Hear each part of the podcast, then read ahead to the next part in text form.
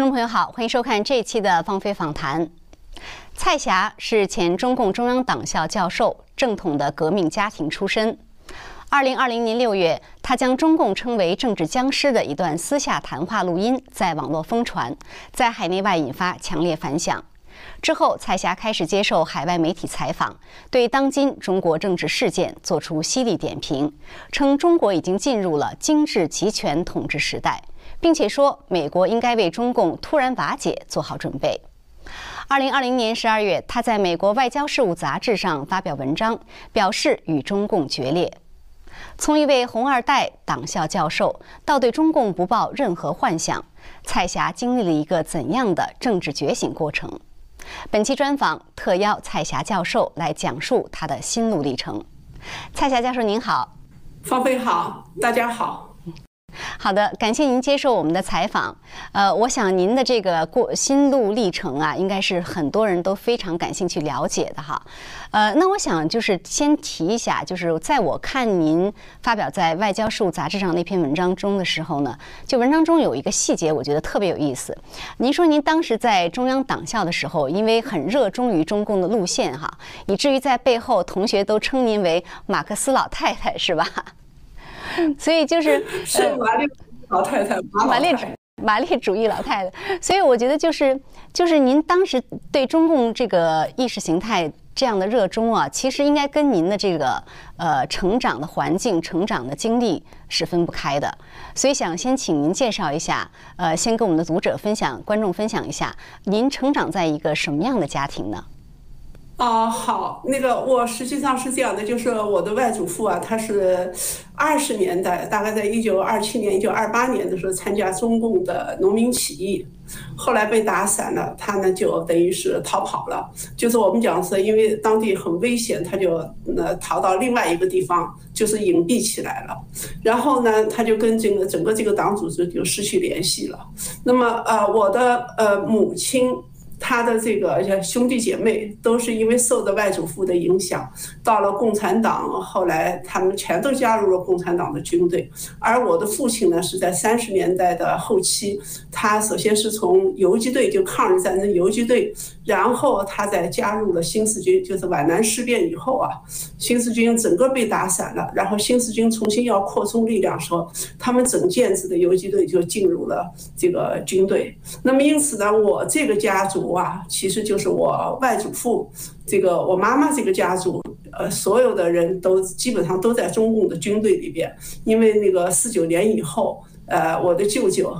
那我的几个舅舅，我妈妈，我爸爸，包括呢就是我的姨父啊，这些个，呃，几个姨父啊，他都是在军队的，所以我从小是生活在军营里面的。呃，其实，在军营啊，它是一个和外界是封闭的一个环境。呃，在军营里边呢，因为父亲呢又在那个当地部队里啊，他算是一个首长吧，所以呢，下面的人呢就捧着你。然后父母亲呢，他们在家对我们要求很严格。我我觉得我父母他们两个就像那个清教徒似的，他们对自己的也要求也非常严格。那么因此我们从小到大就在那个共产党的那个特别好的宣传和教育当中嘛，他们拿来骗人，我们把它当真。然后从小到大就父母就确实就把我们培养成一个就是不知道社会是什么样的真实情况，因为你在军队里边，他们呢又是。完全给你一种正面的，所谓正面的，就是那种宣传的那种理想主义情节的一种教育，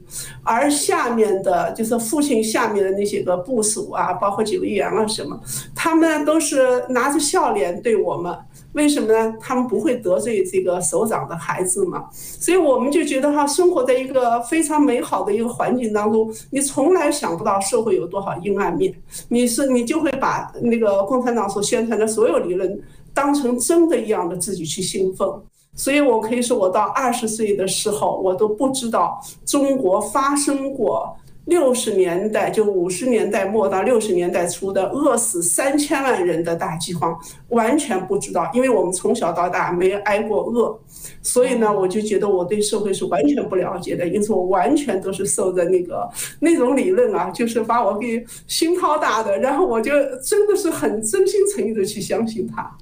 所以就是说，您其实当时一青少年一直到青少年到二十岁之前，您对中国普通家庭的那种生活状态是完全不了解的，是吧？啊，对我完全不了解我的同学他们是怎么生活的。嗯，可以这么说，说两个最简单的例子，一个例子就是文革的时候，我们已经就是不上学了嘛。然后呢，我就到一个同学家玩，他们家呢是一个工人家庭。然后呢，他们家呢就有一天特别热闹，我就说你们家隔壁怎么那么热闹啊？他说隔壁的人家在结婚，说，然后我就听着就我就冲出去去看看那个结婚是什么场面。呃，当时就是普通人家房子都是很小嘛，就在院子里边，因为他们在城的郊区，在院子里边搭了那个婚宴的饭桌，我就凑过去看那个饭桌上摆的那些个饭饭菜，啊，我就当时就随口说了一句，我说。我说这就是结婚的菜呀！我说那还比不上我们家平时随便来个人好呢。然后我那个同学就特别的生气，他说谁能跟你们家比呀？他一甩手，他就把我给扔在那个他隔壁的那些个邻居的家院子里，他自己就跑掉了，你知道哈？这是一个，因为我完全不知道这个工人啊，这个普通人他家里边吃什么哈用的是什么，所以我我也不知道这句话伤了人。然后这是一个方面，第二呢，就是说一直到了文革结束的时候，因为文革的时候大家经历了这个停课，然后不上学了。很多人他们就上山下乡去了，而我是没有下过一天乡的，因为军队的孩子有特权，我们就去当兵了。所以呢，在在部队里边你是受不到那么多上山下乡的苦难的。等到二零一六年的时候，我们提出了要反思文革，然后我就跟我的同学就说起来这些，我说要反思。然后我那个就同班有一个同学。他们家是一个老的工程技术人员，他父亲是一个企业大企业的总工程师。他就跟我讲了他在文革时他们家是怎么遭到苦难的。他整整下乡了十年，然后在乡下的时候，他觉得就几乎就看不到希望，他很绝望，一直熬到了最后一批，他回到了城市里边。我听了那个以后，我心里面受到很大的震动，因为你完全不了解上山下乡的艰苦，你也完全不了解一个老知识分子、一个老工程技术人员所受到的全家受到的屈辱。所以那个事情给我的。震撼也很大，所以后来我就讲，其实我们这些人，就是说，作为共产党的这个官员的孩子，其实是有原罪的。你在四九年。就是进城以后，根据你父母的职位级别，你享受他们的住房，你享受他们的待遇，就是你跟着，而你完全不了解社会。当人们在吃苦的时候、受难的时候，我们其实是都是完全逃避了的。所以从这点讲，我说我们是有原罪的。因此，这些其实是后来我慢慢觉醒的时候，回过头来想，我才知道原来我对社会是完全不了解。所以，是不是可以说，就是第一个让您对这个中共的体制产生一点点怀疑的事件，就是当时这林彪摔死的那个九一三事件？哎，对这件事情啊，是这样的，就是说，呃，当时我我去当兵了，然后同学们上山下乡了，我们在部队的时候完全不知道事情，我也没有认真的去思考过我这个人生该怎么过来。但是呢，九幺三的时候呢，呃，我们这个部队在上海。在整个这个大的军医大学的这个三个军医大学当中，我们是占着最好的城市，所以林彪小舰队啊，他们里边有一些个官员的孩子，就是送到我们军医大学来上学。好，九幺三事件爆发以后啊，当时还没有传达到军一级单位。就是刚刚传达到大军区的时候，呃，就有一个一个命令，就把这些个林彪小舰队的孩子们就一起就招走了。一夜之间，他们就从我们医大就消失了。以后我们就不知道他们到哪里去了。因为当时我是在政治机关工作，就军队的政治机关，呃，别人不知道这些情况，但是我听说了这件事情，给我很大的震动啊！因为我第一次觉得，本来觉得哈，你靠着父母一辈。子嗯无一呃就无忧无虑的生活。但这个时候你突然发现父母是靠不住的，因为文革当中你不知道什么时候有什么样的党内的那种就是斗争或者讲呃党内的那种血腥的那种清剿。那么好，父母倒台，孩子跟着就倒霉。所以我这是第一次去思考，这个党为什么内部的残就是内内斗会这么血腥、这么残酷，以至于我自己当时第一次感觉到，呃，我的生存危机其实是摆在我们面前。本来那个九幺三事件跟我八竿子都打不着，但是呢，呃，它确确实实触发了我的思考。所以后来我就感觉，就遇事一定要有独立思考，而且不能靠。靠父母呃过一辈子，必须要有自己能够独立谋生的这个技能。这样的话呢，父母倒台，你才可能活下来。嗯，我我其实从那时候开始，真正去思考这个党，思考这个社会的。如果说我过去不想问题，从那以后是第一次认真的去思考这些问题。嗯，但是在这个思考的过程中，后来您就进了这个地方的党校，是吧？啊，是这样的，就是其实我呀，当时因为思考了这些问题以后呢，我改变了我自己的人生选择。呃，在某种意义上讲啊，就是我因为当时正在谈这个朋友，那么那个朋友呢，实际上呢。他的父母亲的这个职位，他的父亲职位非常高，相当于大军区的一个副司令这样的职务。那么这在军队来讲是级别是很高的，呃，那后但是呢，我我跟他谈这些问题的时候呢。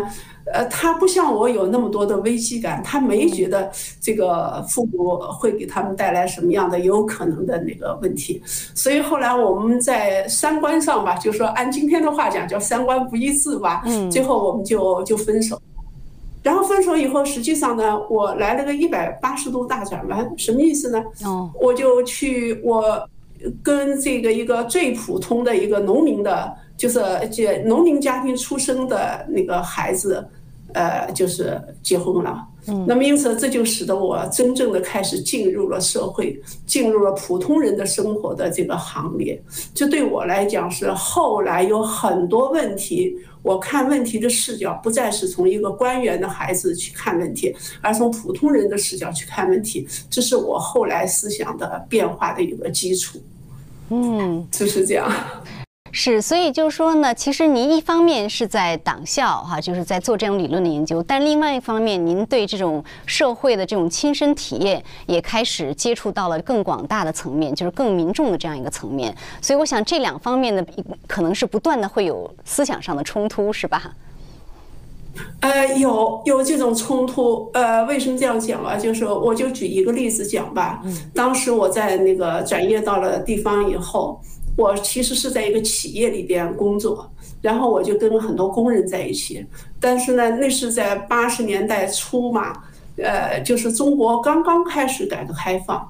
而那个就是第一次呃举办那种出口转内销的所谓商品博览会，就在我们当地的那个当地城市啊，就是一个非常轰动的大事情了。大家都想看看出口的商品是怎么样的，国外是用些什么东西，所以呢，大家都去排队啊，就是去等着看。我们也是在那等了一个上午，就是在展览会当中，然后等到中午。呃，又有一个多小时的些休息，到下午一点多钟时候才要重新再开始开放，呃，还没有等到开放的，提前这个十分钟的时候，我们就看着，呃，当地的市委的一些个就是工作人员簇拥着一那个一个官员的夫人和他的孩子，就是走。过来就是他们是嘻嘻哈哈的走过来，就直接就进入了那个展览馆，而我们呢就被挡在门外，不允许进入。呃，我本来也是无所谓啊，就是，但是等到那个越走近的时候，我就发现气氛就不对了。一个就是呢，呃，作为那个市政府的、市市委的陪着这个官员的夫人和他的孩子，那是那是阿谀奉承的浅笑，而他们呢是属于那种就是，呃，旁若无人，感觉一切都是。呃，都是很正常的一种说法，他们就是一路谈笑风生。而隔就我身边的那些工人呢，一个一个的都是冷眼看着。为什么呢？我们已经站了一个上午了，又中午谁也不敢出去吃饭，得排队啊。所以就是又累又饿又渴，因为天热嘛。然后呢，大家觉得就是他们居然不排队，一到以后他们就直接就进去了。就是这一种差别，就让我顿时就感觉到了普通的工人。对于这个官员的那个特殊的待遇啊，是非常的这个不满意的。我第一次看到，就是平时跟我相处的工人们，他们的眼神那么的冷，那么的射射出来的光，有些都带有几分寒意，而。那个官员和他的夫人啊，他的那个孩子呢，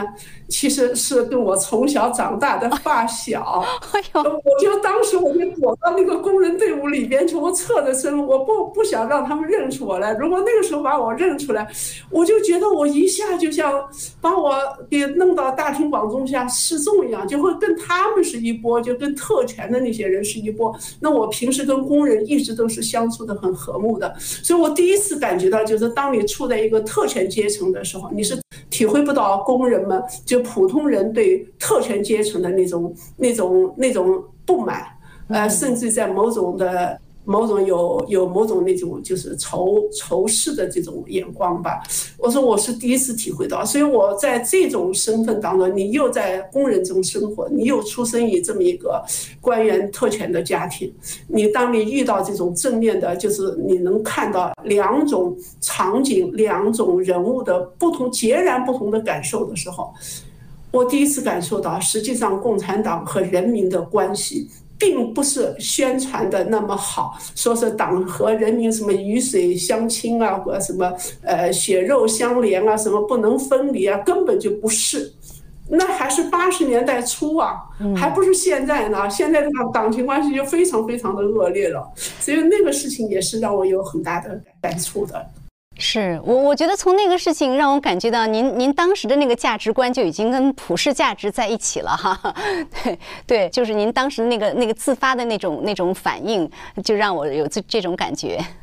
哎，是这样，因为什么呢？我在工厂的时候，我能深深的体会到。其实那个底层的工人和农民，只要你真心对他们好，他们对你都是比较厚道、比较实在的。那么因此呢，就是说你你要去体会他们的难处，就是当你就感受到人在生活在社会当中，他们都是有很多难处、很多困难的地方，而他们活的就要比我们艰难的多。其实人和人是一样的，所以我就感觉到，就他们对我其实是很爱护。那我觉得这人嘛，都有一个就是将。心比心，或者讲就是人家对你好，你就你你也应该对别人好。嗯，这是我第一次感受到这个。后来我慢慢的就是感受到，就是所有人都是平等的，所有人的人格尊严都应该是尊重，都应该是那个什么，绝不应该有那种高低贵贱的。共产党其实在。四九年以后建立的，按照行政级别来划分划分人的待遇等级，这个是绝对是不符合这个呃基本的人的这种基本生存的这个规则和道德底线的，我觉得是。所以后来从那时候，我的那个就是普世价值的观念逐渐的开始在我心里萌生。呃，当然还有一条就是读书。呃，我在军队的时候就开始读那种就是灰皮书。呃，包括就是是十八十九世纪的西方国家一些经典的人道主义的一些个小说，所以我觉得最初是那种人道主义的那种就是呃精神，他在给我就小说里边给我灌输的或者滋润我自己思想的东西，使我萌生了。就是我们今天讲的叫普世价值，其实那个时候没有那么鲜明的感受。我只只知道，就是人家对你好，你就应该对别人好。苦难的世界不应该是这样的，大家都应该过得很很很幸福。我就是这么一个慢慢的开始开始转过来吧。当初没有那么清醒的理论上的认识。好，那我们来谈一谈，就是后面就是有一些比较对你对你影响比较大的转折点啊。所以，第一个我想问您一下，就是我知道您这个呃进中央党校啊，其实是在六四事件发生之后，呃那一年是吧？当时因为在进中央党校之前，您还在苏州嘛，那么就是六四事件呃对您是有什么样的影响？啊，是这样的，就是其实六四啊，当时我们在江苏，呃，可以讲在上海附近的一个城市吧，现在是非常的那个著名的苏州市。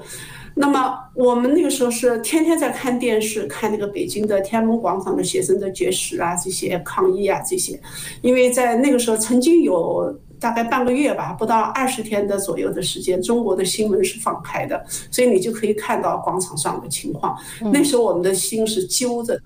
因为六四晚上的场景其实我们是没看到，但是给我印象非常深刻的是，杜宪。和当时央央视另外一个新闻播报人员应该是薛飞，他们两个人穿着黑衣服出来，语调是非常沉重的，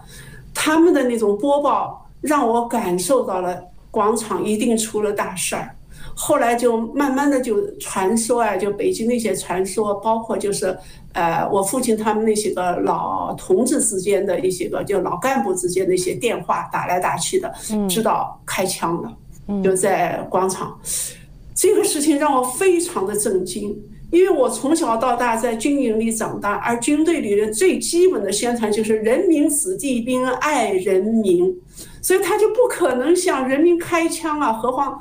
天安门广场的是大学生和普通市民啊！所以这个事情让我非常的震惊。我觉得过去我们从来都是说日本鬼子、国民党才向人民开枪。共产党的军队居然在天安门开了枪，而到八九年的十月一号以后，正好有一个机会，就是中央党校发了一个通知，向全国党校系统，就是可以呃派呃就是可全国党校的地方党校的可以派老师到中央党校去呃听课去。嗯，我们党校的那个老校长他就派我到北京，他说今后这个课怎么讲？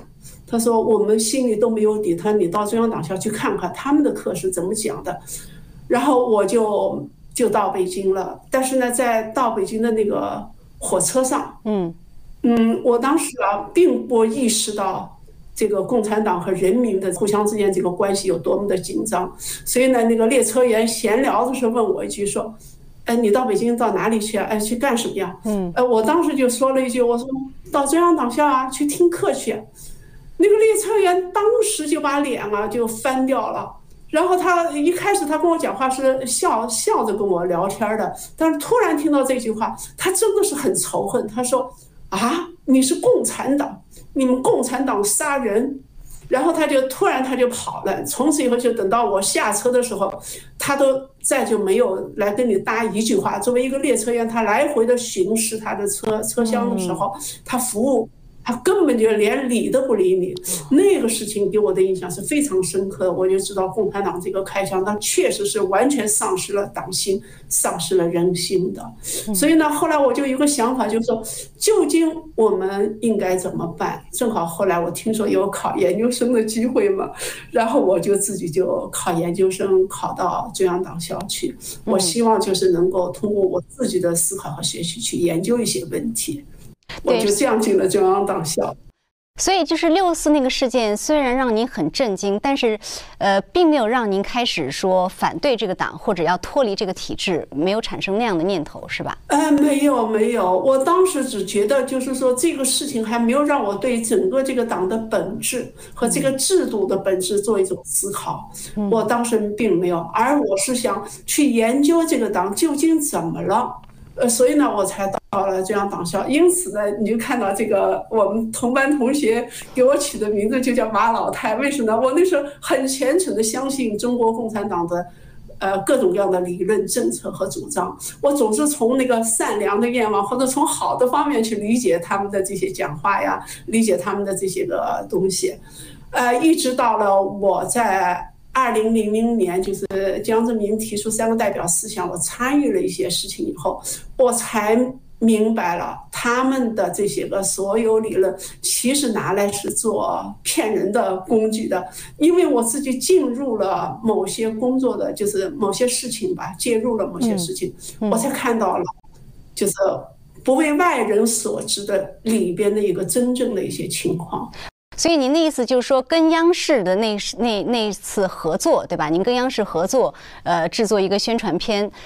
那个事件让您真正的开始，就是说对中共的本质进行思考，而且看到了他一些就是欺骗人的这样的一个内幕，是吧？对对，方飞你说的很对啊，就是呃，中国共产党提出三个代表思想，我觉得这是一个契机，有可能是中国共产党朝着。民主社会主义的方向走，所以我认为呢，这是一个改革和理论啊往前走的时候。因此，中央电视台要我去做这个三个代表思想的这个宣传片的时候，我就很高兴，就答应了，就去了。结果呢，我做按照我们的思路去做，就是推动这个党朝着这个理论的改革、理论创新的方向走。结果那个审片的时候啊，那二零零一年的六月中旬吧。呃，央视的四个台长一块儿在看这个，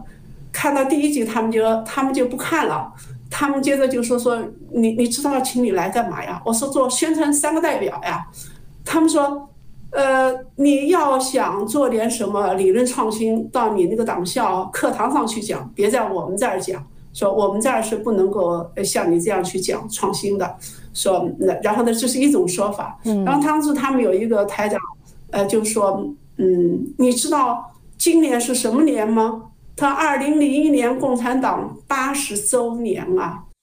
你在这个电视片里说什么？共产党要经受考验，要那个有有很多困难，要有很多什么严峻的那个风险。他说：“你这是这哪是，就是那个祝寿，这这哪是大庆啊？”哦，我当时才明白，原来他们把三个代表思想作为一种就是呃祝寿的贺词来做宣传片，而我真的是想三个代表思想提出以后，有可能使中国共产党转向转成民主社会主义，逐渐的去接受普世价值，所以我才知道他们原来把理论是做成一种就是说吹嘘的那个东西，呃，其实他们自己。根本就不相信，这是这是一个事情啊。第二件事情是什么呢？我们接着又去做那个三个代表思想学习纲要，中宣部呢其实已经搞了一个大纲了，就是大标题、小标题都有了。那么好，对我来讲啊，就是参与的，我可能在中共党内参与的工作当中是最为就是层次最高的，因为他出的是中央文件嘛。嗯。然后呢，呃，但是呢，我又干的是最省力的活儿，你就根据大标题、小标题来寻找哪些话符合这个标题所要求的内容，你就把那些话都剪到一块儿。这样呢，实际上就是，呃，用当时的人来说，就是剪刀加浆糊，足以就把这个三个代表理论学习纲要就给编出来了。所以我就跟那个参与这个。呃呃，共同起草这个文件的另外一个人，就我就问他，我说这个东西不就是一个毛主席语录吗？我说毛泽东语录就是那个剪剪一段剪一段，然后就放在那，大标题一贴，小标题一贴就分进去了。我说文革的时候我们都是红卫兵嘛，我们过来的，